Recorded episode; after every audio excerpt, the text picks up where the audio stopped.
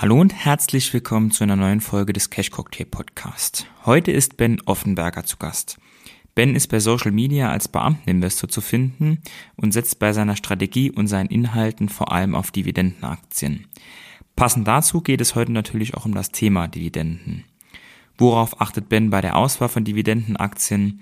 Welche Ausschüttungsquote ist noch gesund? Und wie sind Dividenden im Vergleich zu Aktienrückkäufen zu sehen? Diese und weitere Fragen klären wir in der heutigen Folge für euch. In den Shownotes verlinke ich euch dazu auch einen Artikel zu den Basisfragen zum Thema Dividende. Da wir natürlich eine Hörerschaft haben, die einen extrem unterschiedlichen Grad an Erfahrung hat, können wir hier nicht immer die Anfängerfragen beantworten. Deshalb dieses Angebot an alle, die eher noch neu sind und noch am Anfang ihrer Investmentkarriere stehen, gerne zuerst den Artikel lesen und dann die Folge hören. Ich denke, dann seid ihr auch vor der Folge bereits auf Ballhöhe und versteht auch die Zusammenhänge ein bisschen besser. Die Links zu Bens Kanälen findet ihr übrigens ebenfalls in den Show Notes und direkt daneben steht auch noch der Sponsor der heutigen Folge. Und das ist die Consorsbank. Auch wenn steigende Zinsen eher für fallende Aktienkurse sorgen, so hat es zumindest so weit sein Gutes, dass man auf dem Konto wieder Zinsen erhält. Bei der Consorsbank beispielsweise ist bei jedem Junior Depot aktuell bereits ein Tagesgeldkonto mit über 2% Zinsen dabei. So kann man das Geld auf dem Tagesgeldkonto verzinsen lassen und von dort aus direkt den Sparplan starten. Alle Informationen dazu findet ihr durch den Link in den Show Notes. Aber jetzt soll es dann auch losgehen. Viel Spaß mit Ben und unserem Austausch zum Thema Dividenden.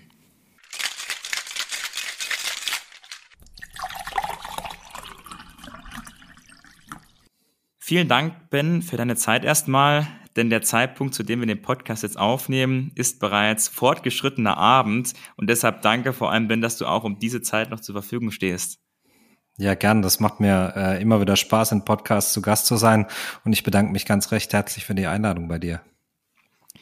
Wir sprechen heute über das Thema Dividenden und damit wollen wir dann auch direkt loslegen, denn es gab einige User-Fragen dazu. Ich habe versucht, die mal in eine gute Reihenfolge zu bringen und wird zum Anfang damit starten. Worauf achtest du denn bei Käufen und bei der Auswahl von deinen Dividendenaktien? Ja, ist eine interessante Frage. Also zu, äh, oder ich muss es so sagen, als allerletzte, worauf ich achte, ist eigentlich die Dividende, weil das kommt für mich erst ganz am Ende. Und da kommt, bevor es um die Dividende geht, erstmal ganz vieles vorher. Ähm, also beginne tue ich eigentlich immer mit dem Geschäftsmodell. Also die erste Frage ist mal über, verstehe ich denn überhaupt das Geschäftsmodell, äh, was die Firma macht, weil äh, vieles gibt es einfach, was man nicht versteht. Ähm, auf der anderen Seite ist es so, wenn ich alles das ausschließen würde, was ich gar nicht verstehe oder was ich, was ich wenig verstehe, dann würde ich nicht in viel investieren können wahrscheinlich. Aber zumindest ein Grundverständnis von dem, was die Firma macht, sollte da sein. Das ist ganz klar. Ähm, das ist der erste Punkt. Also verstehe ich, was die Firma macht. Der zweite Punkt wäre dann so, ähm, ist denn das Geschäftsmodell auch tragfähig? Also ähm, ist natürlich auch immer noch so eine persönliche Einschätzung, die man hat, aber glaube ich denn, dass dieses Geschäftsmodell, das die Firma hat, auch noch die nächste 10, 20, 30 Jahre trägt? Und wenn ich da in dem Moment schon an den Punkt komme, wo ich sage, ah, bin ich immer nicht so sicher, ähm, dann sollte man an der Stelle oder ich zumindest höre dann eigentlich schon auf. Ähm, wenn das für mich so in Ordnung ist, dann geht's dran an Gewinn, Umsatz und Cashflow-Entwicklung. Also langfristig, ähm, nicht nur auf ein, zwei, drei Jahre, sondern auch mal längerfristig fünf, zehn, zwanzig Jahre. Wie ist da die Entwicklung? Ähm, das sieht man dann auch immer schon schön, ähm, was für eine Zyklik drin ist im Geschäftsmodell. Äh, ich mag sehr gern Geschäftsmodelle, die ähm, relativ unzyklisch sind.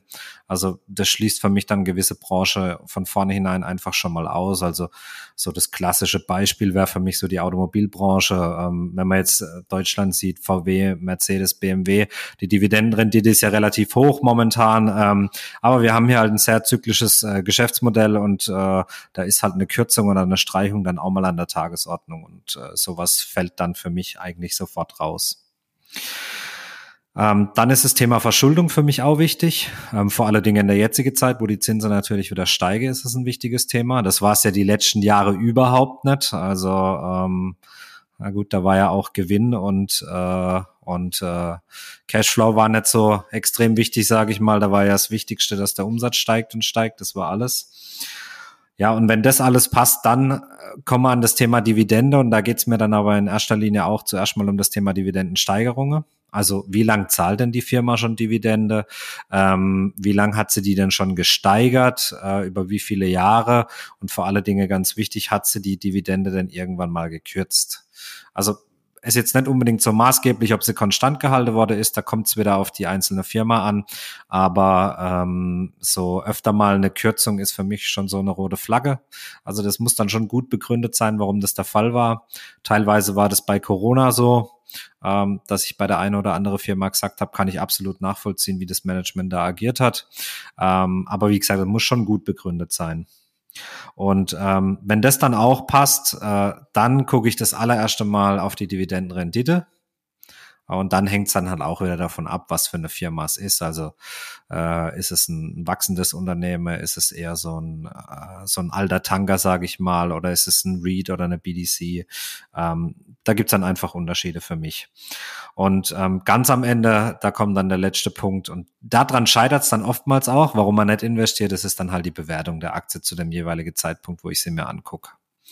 Äh, und da entweder wandert sie dann ins Depot oder sie wandert auf die Watchlist. Ähm, oder äh, was man natürlich auch machen kann, wenn man sie denn dann unbedingt haben möchte im Depot, dann kann man mal anfangen mit einem Sparplan. Du hast es gerade schon gesagt, die Dividende ist nicht alles und kommt eher am Ende deines Kaufprozesses. Das ist, denke ich, auch schon mal ein wichtiges Zwischenfazit, so kann man sagen. Da ja viele immer hauptsächlich mit der Dividende argumentieren, aber man soll jetzt nicht den Fokus zu sehr darauf legen.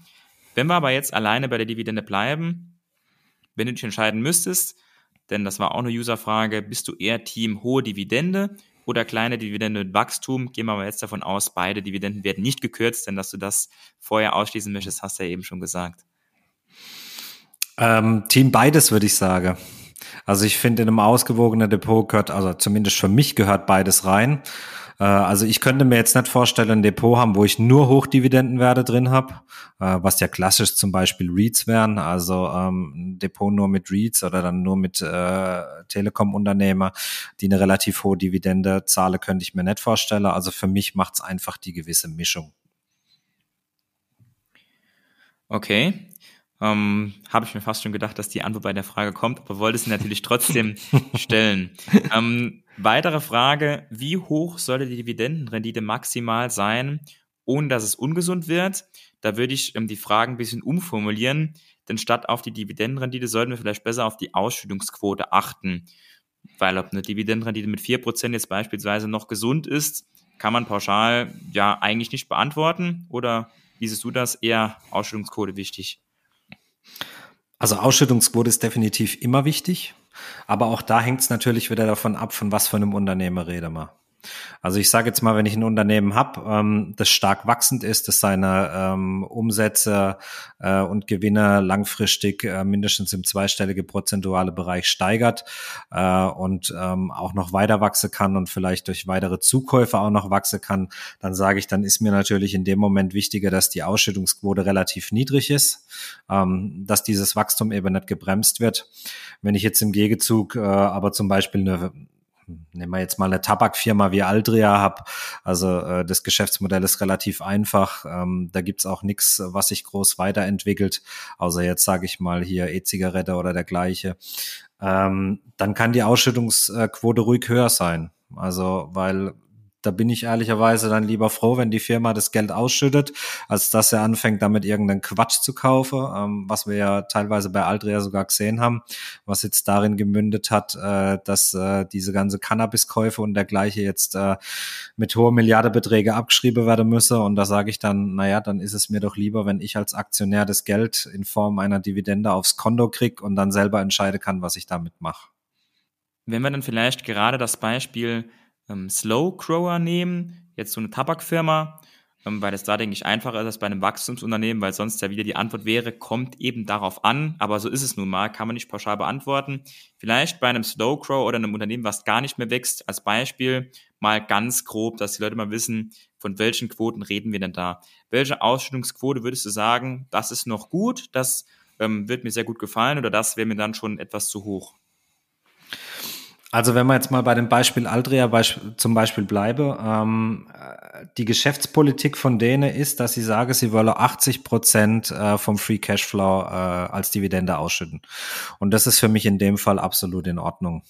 Jetzt ist es momentan so, da kommen auch immer viele Fragen. Äh, ja, Altria verdient die Dividende ja gar nicht. Ähm, das ist auf der einen Seite richtig, weil durch den Gewinn ist die Dividende momentan tatsächlich nicht gedeckt. Aber der Gewinn ist eben schmäler durch die viele Abschreibungen, die sie momentan haben. Eben durch diese Geschäfte, die sie sich eingekauft haben, die jetzt so nicht funktioniert haben, wie geplant. Und ähm, deswegen gucke ich in dem Fall auch tatsächlich dann auf den Free Cashflow. Also das ist für mich fast die wichtigere äh, Marke oder Kennzahl äh, wie der Gewinn. Und ähm, da sage ich dann eben 80 Prozent. Und äh, da liegt jetzt Aldria beispielsweise, also in, in so einem Fall äh, da relativ gut drin und dann passt es für mich.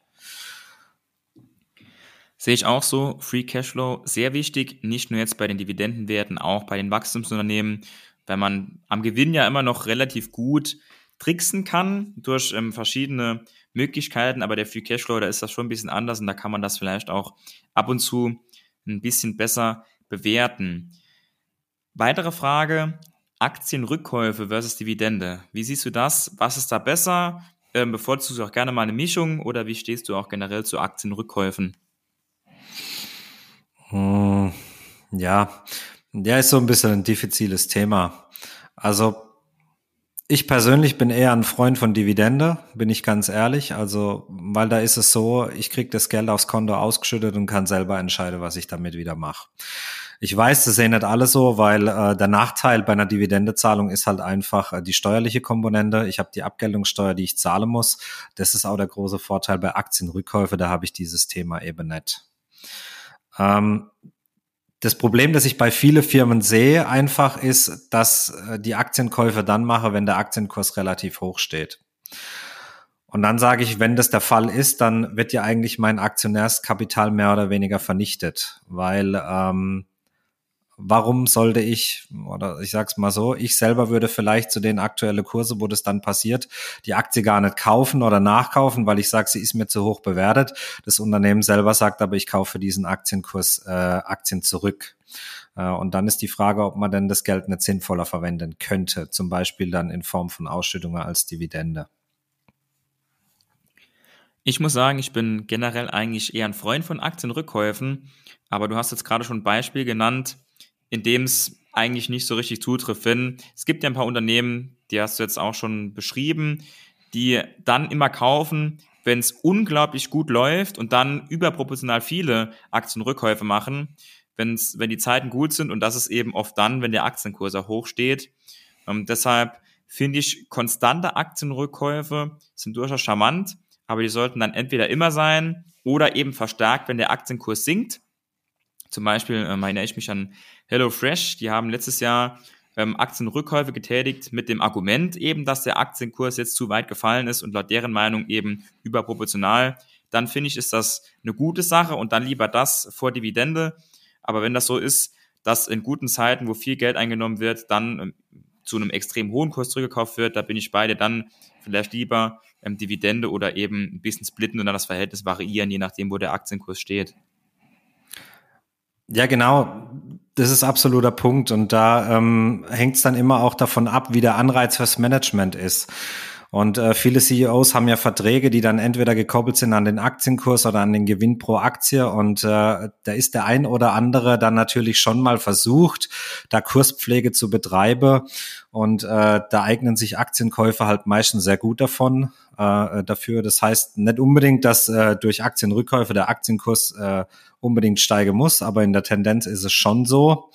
Äh, was aber auf jeden Fall steigt durch äh, Rückkäufe, ist der Gewinn pro Aktie und äh, wenn das Management natürlich äh, ein, eine Boni-Vergütung äh, daran gekoppelt hat, dass der Gewinn pro Aktie steigt, dann kauft man natürlich gern auch mal dann zurück, äh, wenn die Aktie besonders hoch steht, weil man will sich ja seine Boni nicht entgehen lassen. Und ähm, da bin ich dann ganz froh oder sage ich mal Aktienrückkäufe dann bei so Firma, wo das nicht der Fall ist, äh, sage ich, dann ist es für mich absolut in Ordnung. Also das Paradebeispiel ist für mich da immer Berkshire Hathaway, wobei man ja jetzt sagen muss, dass da keine Dividende gezahlt wird. Aber Warren Buffett und Charlie Munger sagen, also ähm, wir kaufen Aktien nur dann zurück, äh, wenn die Aktie äh, unter einem Kurs-Buchwert-Verhältnis von 1,2 äh, notiert. Wobei selbst die haben das, glaube ich, mittlerweile aufgeweicht bis 1,4, weil die Bewertungen einfach so sind, wie sie sind. Aber da kann man das dann absolut nachvollziehen. Und dann finde ich das eigentlich eine ganz gute Sache. Auf jeden Fall äh, Berkshire auch ein sehr, sehr gutes Beispiel und cooles Beispiel auch, dass du die Zahlen da äh, direkt im Kopf hattest. Ähm, ich denke, man hat es rausgehört, es ist leider nicht immer so sachlich, charmant und theoretisch, wie man hier die Vor- und Nachteile abwägen kann, wie wir es jetzt gerade gemacht haben, sondern es stehen oft auch persönliche Motive dahinter, so wie es oft auch bei Hochdividendenwerten ist, wo eben das Management eine entsprechende Anzahl von Aktien auch hat und da entsprechend sich selbst drüber vergütet. So geht es auch in diese Richtung, ähm, wenn das Management eben dran gemessen wird oder deren Boni daran hängen, dann wird oft in diese Richtung entschieden, ohne dass das für die Aktionäre direkt Mehrwert hat. Deshalb auch immer lohnt sich darauf zu achten, wo da vielleicht die persönlichen Motive sein könnten. Genau, ja, so ist es. Mehrere User-Fragen gab es auch zum Thema Reads. Deshalb, wie stehst du zu Reads im aktuellen Umfeld und vielleicht könntest du ganz kurz noch vorab erklären, was das denn überhaupt ist. Genau, also REITs sind äh, Real Estate Investment Trusts, also ähm, ganz umgangssprachlich mal Immobilienfirmen, würde ich so sagen. Ähm, allerdings unterliege die einer besondere Gesetzgebung. Ähm, das heißt, die sind äh, auf Unternehmensebene von der äh, Besteuerung ausgenommen. Das heißt, die müssen ihre Gewinne auf der Unternehmensebene nicht versteuern, sind aber gleichzeitig dadurch verpflichtet, 90 Prozent ihrer steuerbaren Gewinne an die Aktionäre auszuschütten. Ähm, REITs gibt es in ziemlich viele Länder. Also die Heimat ist wie so oft äh, von REITs in den USA. Äh, es gibt auch in Deutschland Breeds, allerdings nur sehr geringe Anzahl. Ich glaube nur vier oder fünf. Ähm, und äh, ja, die, die rechtliche Voraussetzungen sind überall etwas anders, aber dann doch am Ende ganz ähnlich. Und ähm, dadurch, dass so viel vom Gewinn ausgeschüttet werden muss, sind halt meistens auch die Dividendenrendite relativ hoch. Wie stehst du in der aktuellen Marktphase zu REITs? Ähm, war noch eine andere Frage. Oder ähm, ist das für dich unabhängig von der Marktphase interessant? Hm. Also es ist so, sowieso mal grundsätzlich bei Hochdividendenwerten, also bei REITs, bei BDCs oder auch sowas wie Tabakwerte mit Altria, wo man es vorhin hatte, ähm, ist für mich grundsätzlich wichtig, ich steige nur dann ein, ähm, wenn die Kennzahlen unter dem, äh, sage ich mal, 15 oder 20 Jahresdurchschnitt liegen. Also äh, ich gucke dann schon immer darauf, äh, dass äh, REITs eine relativ hohe Dividendenrendite haben im Vergleich zu den letzten 15 bis 20 Jahre eben oder auch bei, bei Altria zum Beispiel jetzt der Fall, äh, weil wir da ein Einstieg relativ wichtig ist. Also sogar noch wichtiger als bei schnell wachsenden Unternehmen, sage ich mal, weil das da gut zu treffen äh, ist relativ schwierig, aber ähm, bei Hochdividendewerte äh, sollte man da drauf achten, weil das macht am Ende dann auch die Rendite aus. Also wenn man da zu Anfang schon mit einer hohen persönlichen Dividende die da einsteigt, ähm, hat man da meistens äh, das beste Ergebnis hinter raus. Am Ende ist es leider so, wie, wie man es vorhin auch schon hatte, bei allem, es kommt darauf an. Also man muss sich wirklich das äh, Unternehmen im Einzelnen betrachten. Äh, grundsätzlich würde ich jetzt nicht unbedingt sagen, dass äh, stark steigende Zinsen eine schlechte Phase für REITs sein müsse. Man würde das zwar jetzt im ersten Moment denken, aber das muss nicht zwingend so sein. Also man hat es auch in der letzten äh, Zinserhöhungszykle immer wieder gesehen, vor allen Dingen in den USA, dass REITs da nicht unbedingt schlechter performen als der Gesamtmarkt oder teilweise sogar besser. Äh, es hängt einfach von der Struktur ab. Also ähm, viele Unternehmen haben ähm, indexierte Mietverträge.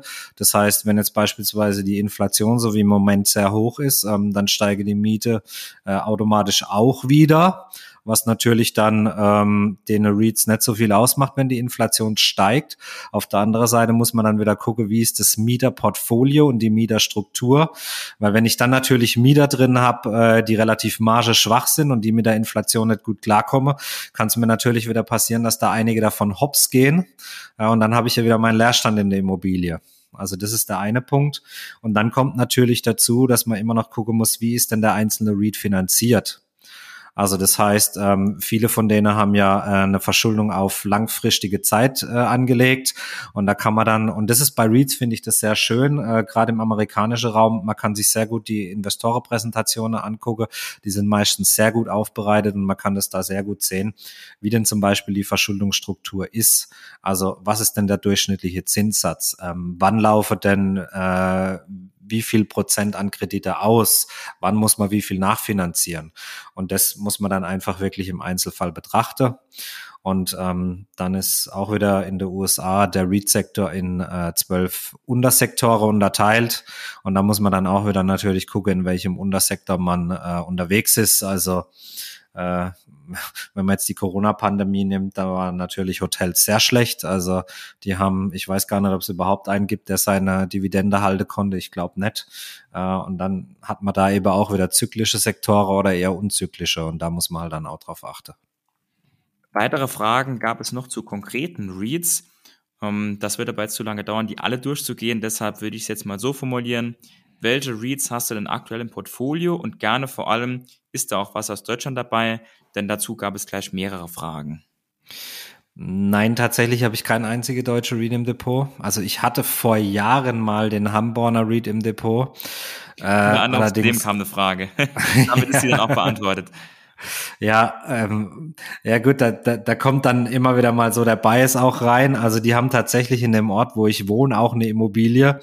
Und ähm, ich muss es jetzt mal so deutlich sagen, das ist so ziemlich die abgeranzteste Bude am ganzen Ort. Also das soll natürlich nicht für das Gesamtportfolio sprechen, aber ähm, da, da ist mir einfach zu wenig Musik drin. Also das ist, äh, da ist mir, da, da ist mir kein Wachstum da.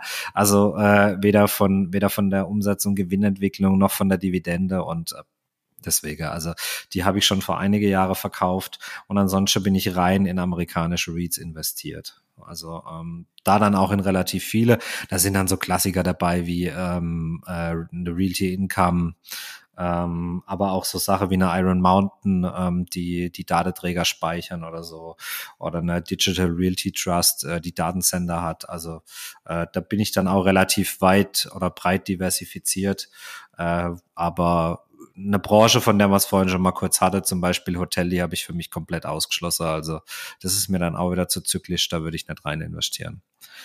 Was auch schwierig äh, ist, sind Büroimmobilien. Also ähm, auch gerade bei Instagram gerade ganz hoch im Kurs teilweise eine SL Green, die ist ziemlich stark äh, gefallen. Die haben Büroimmobilien in New York, aber ah, das, das Pflaster wäre mir momentan persönlich auch relativ zu heiß.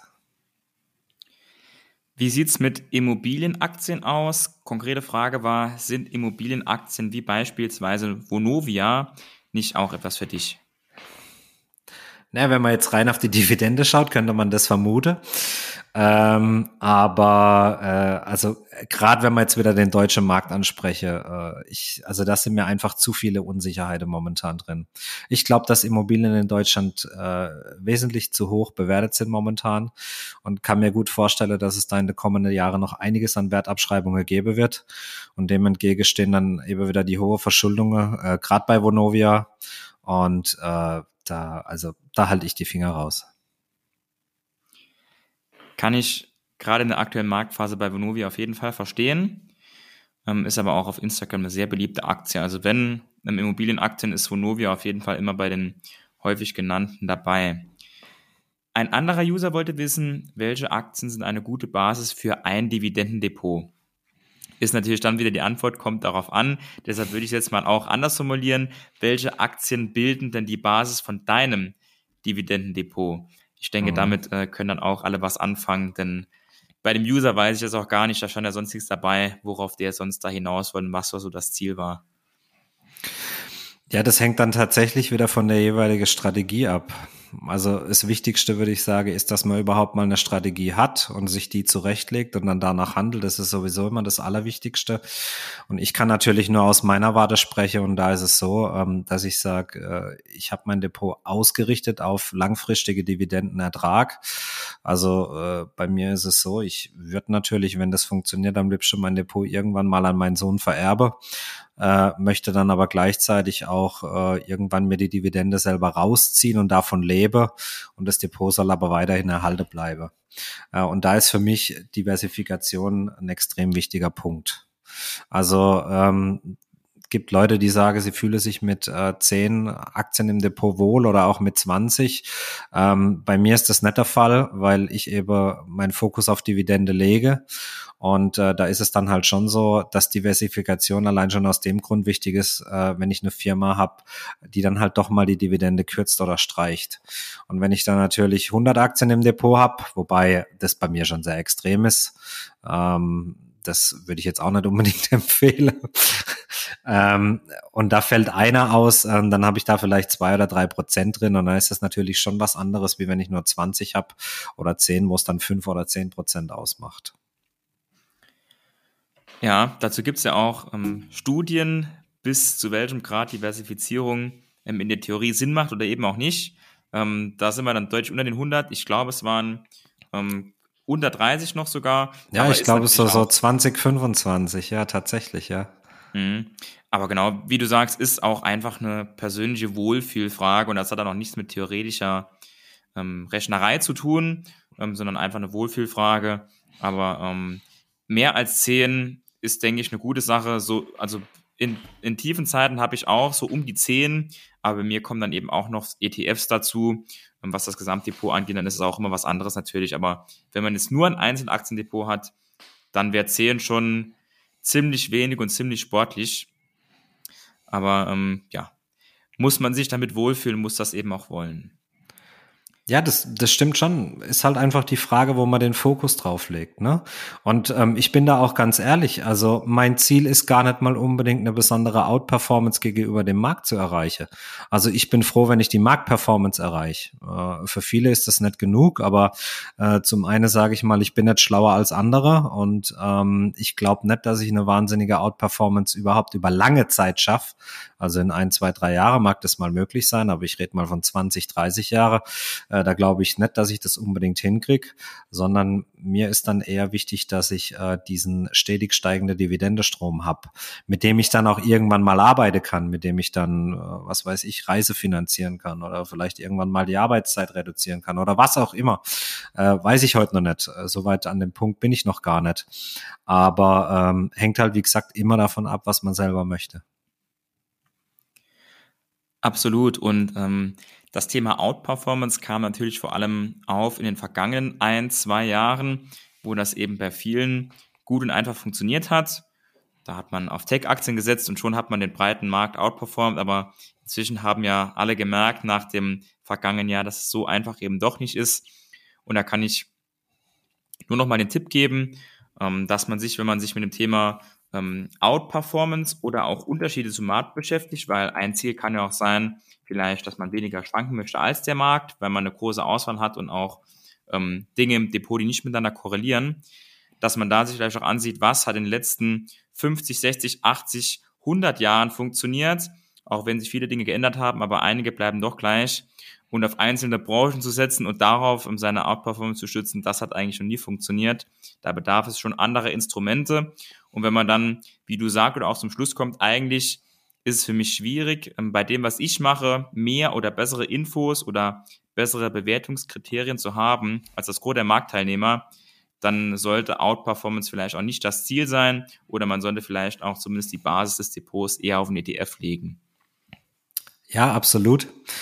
Es gibt eine schöne Studie von JP Morgan, die jedes Jahr wieder neu rauskommt, ähm, wo verschiedene Assetklasse gegenübergestellt werden ähm, und äh, wo man dann schön sehen kann, welche denn am besten performt haben. Die machen das immer über 20 Jahreszeiträume. Äh, interessanterweise ist da die letzten Jahre, sind da immer Reads ganz vorne. Also mit, mit Abstand die beste Assetklasse überhaupt, was man jetzt so im ersten Moment gar nicht äh, glauben würde, aber Äh, darum geht's mir jetzt gar nicht, sondern ähm, da gibt's dann immer so eine schöne Spalte, die nennt sich Average Investor, also der, der durchschnittliche Privatanleger. Äh, und der findet sich immer ganz, ganz weit unter. Also ähm, wenn jetzt viele meinen, na ja, äh, Marktperformance ist ja gar nicht so toll, ja doch, eigentlich schon, weil die meisten Privatinvestoren haben eben langfristig nur eine Performance von zwei bis drei Prozent im Jahr. Ja, was vor allem daran liegt, dass häufig ähm, eben das gekauft wird, was gerade in Mode ist. Ähm, ja. Die Tech-Aktien, die sind jetzt so langsam so out, dass ich es ähm, sehr interessant finde. Ähm, oder sagen wir vielleicht solche Bereiche wie ähm, Cloud-Aktien, von denen hatte ich nämlich jetzt jahrelang gar nichts im Depot aus Bewertungsgründen und jetzt kommen wir so langsam in die Phase, wo es interessant ist und wenn wir dazu eine Story machen, dann guckt das kaum jemand. Ähm, bei grünen Werten oder Dividendenwerten ist das dann schon anders. Ähm, das wollen die Leute aktuell hören, aber da sind dann die Bewertungen schon wieder teilweise sehr, sehr hoch und das war vor ein, zwei Jahren völlig außer Mode. Ähm, und da weiß man dann auch ungefähr, kannst du wahrscheinlich auch, wie ich, relativ gut abschätzen, wie aktuell dort die Portfolios von vielen Leuten aussehen. Und das ist dann eben ein Grund, warum dann solche 20 Jahreszeiträume eben so aussehen, wie du es eben beschrieben hast. Ja, ist tatsächlich so. Also ich kriege ja auch immer wieder viele Depots zugeschickt und ähm, das sind dann schon noch einige dabei, die, die haben dann, sage ich mal, die, die 20, 21 eingestiegen sind und die jetzt ein Minus im Depot haben von teilweise 60 bis 80 Prozent. Also da wieder rauszukommen, ist natürlich sehr, sehr schwierig. Und auch da sage ich, ähm, sage ich sowieso immer, also der Langfrischblick hilft auf jeden Fall.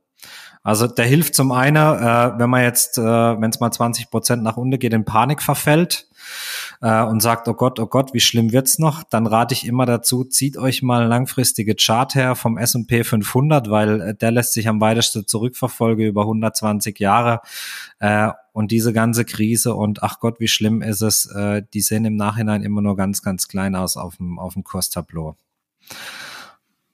Absolut.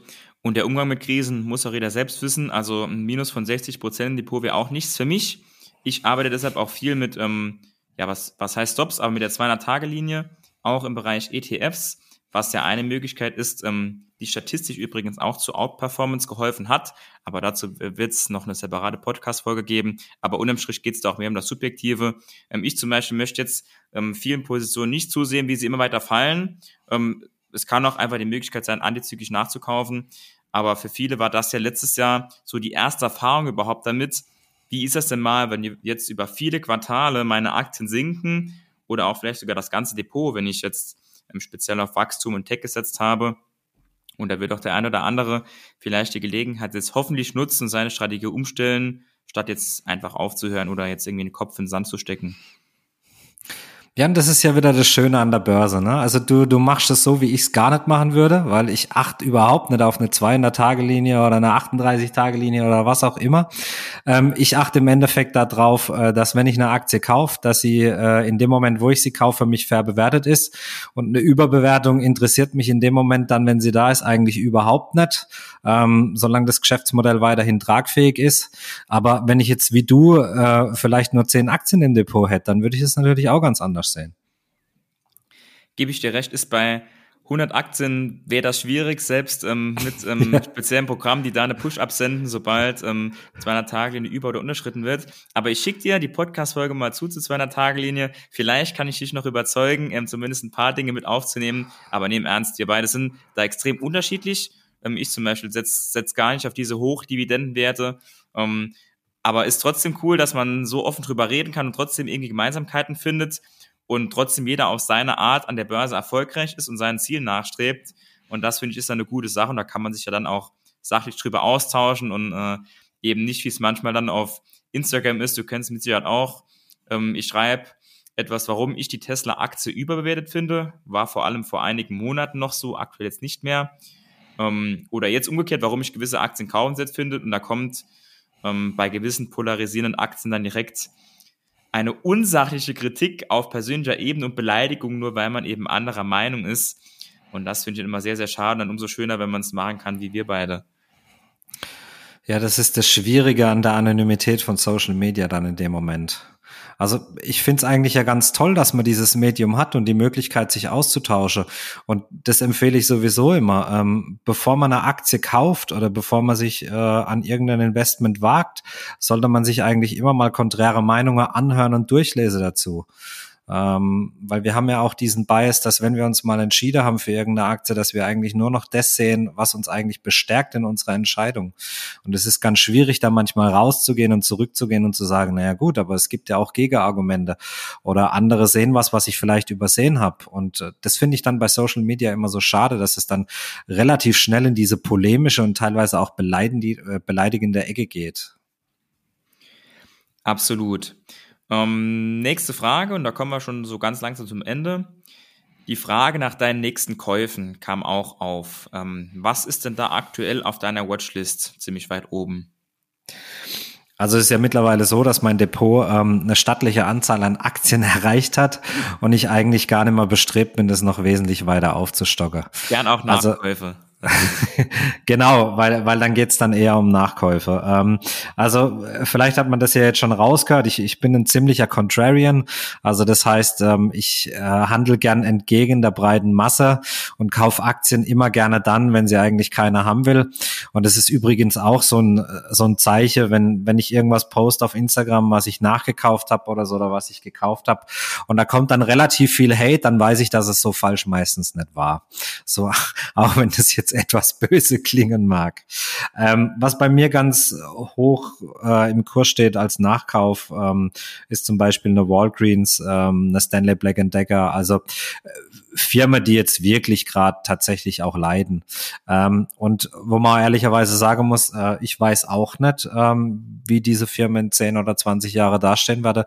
Gerade bei Walgreens, also die, die finde ich mittlerweile deutlich unterbewertet. Auf der anderen Seite muss man auch sehen, dass die äh, momentan Probleme mit dem Umsatzwachstum haben und auch die Verschuldung nicht von schlechter Eltern ist aber äh, sind Dividende-Aristokrat und äh, die haben sich äh, schon häufiger neu erfunden und ich gehe davon aus, dass die das auch wieder schaffen.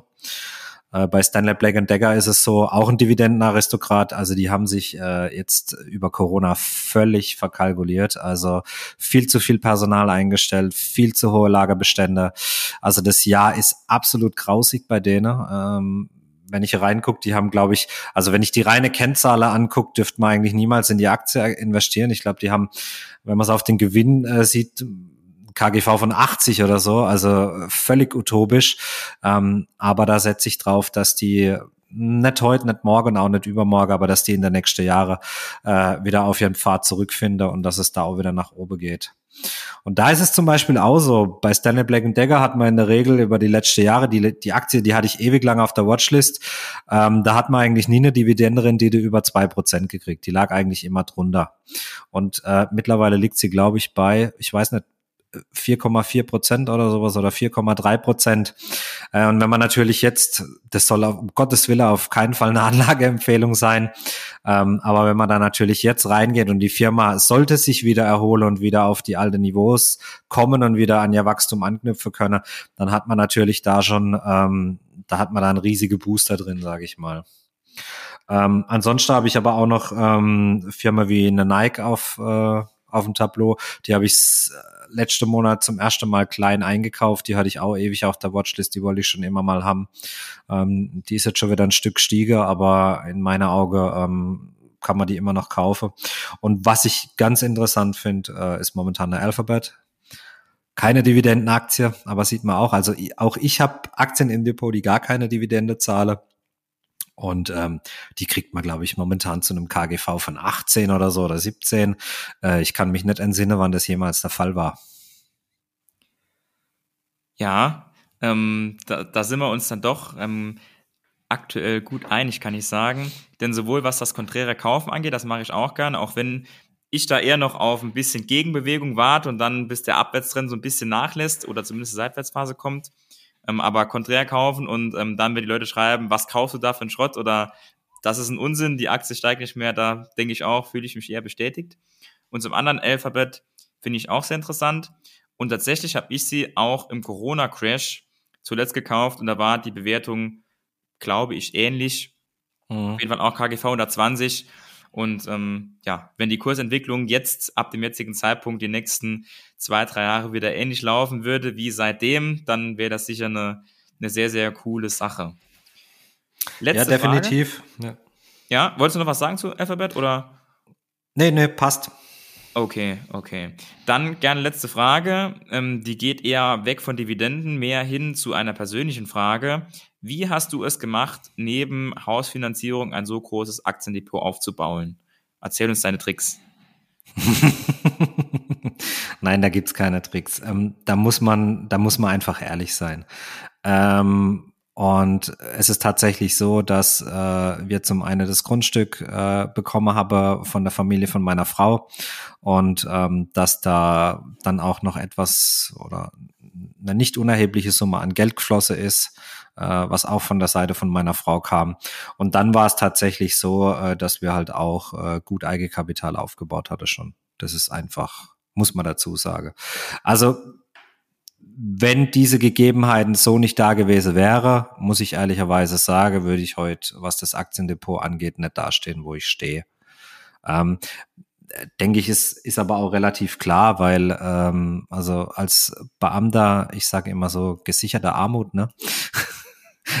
also nein, es ist so, äh, ich verdiene gut, aber es ist nicht so, dass ich äh, so viel verdiene, ähm, dass ich das so ohne Hilfe, sage ich mal, hätte aufbauen können. Jetzt nicht äh, Hilfe in der Form oder in der Art, äh, dass da Geld geflossen ist, äh, wo ich ins Depot stecken konnte, aber Hilfe beim Hausbau auf jeden Fall. Ehrlich, authentisch und sehr sympathisch. Ähm, nicht nur die letzte Frage, sondern allgemein das Interview auch. Ähm, Nochmal vielen Dank, Ben. Ähm, war mir eine große Freude und hoffentlich irgendwann in Zukunft wieder. Danke dir. Sehr gerne. Ich bedanke mich, hat echt Spaß gemacht mit dir. Wenn dir die heutige Folge gefallen hat, lass uns sehr gerne eine Bewertung da. Das hilft uns, diesen Podcast auch zukünftig produzieren zu können und noch besser zu machen. Wir wollen auch bei den kommenden Folgen deine Wunschgäste einladen und deine Wunschthemen behandeln. Ansonsten an dieser Stelle noch der rechtlich notwendige Disclaimer. Dieser Podcast dient lediglich der Allgemeininformation und gibt die persönliche Meinung von mir und meinen Gästen wieder. Alle Angaben erheben keinen Anspruch darauf, vollständig und richtig zu sein und sind zudem keine Handlungsempfehlung an dich, bestimmte Finanzinstrumente zu handeln. Wir sind also nicht verantwortlich, wenn du aufgrund unserer Inhalte Entscheidungen zu deiner Geldanlage triffst. Wir machen in diesem Podcast keine Anlageberatung, denn wir wissen ja auch im Einzelfall gar nicht, ob eine bestimmte Aktie zum Beispiel für deine persönliche Risikobereitschaft geeignet ist.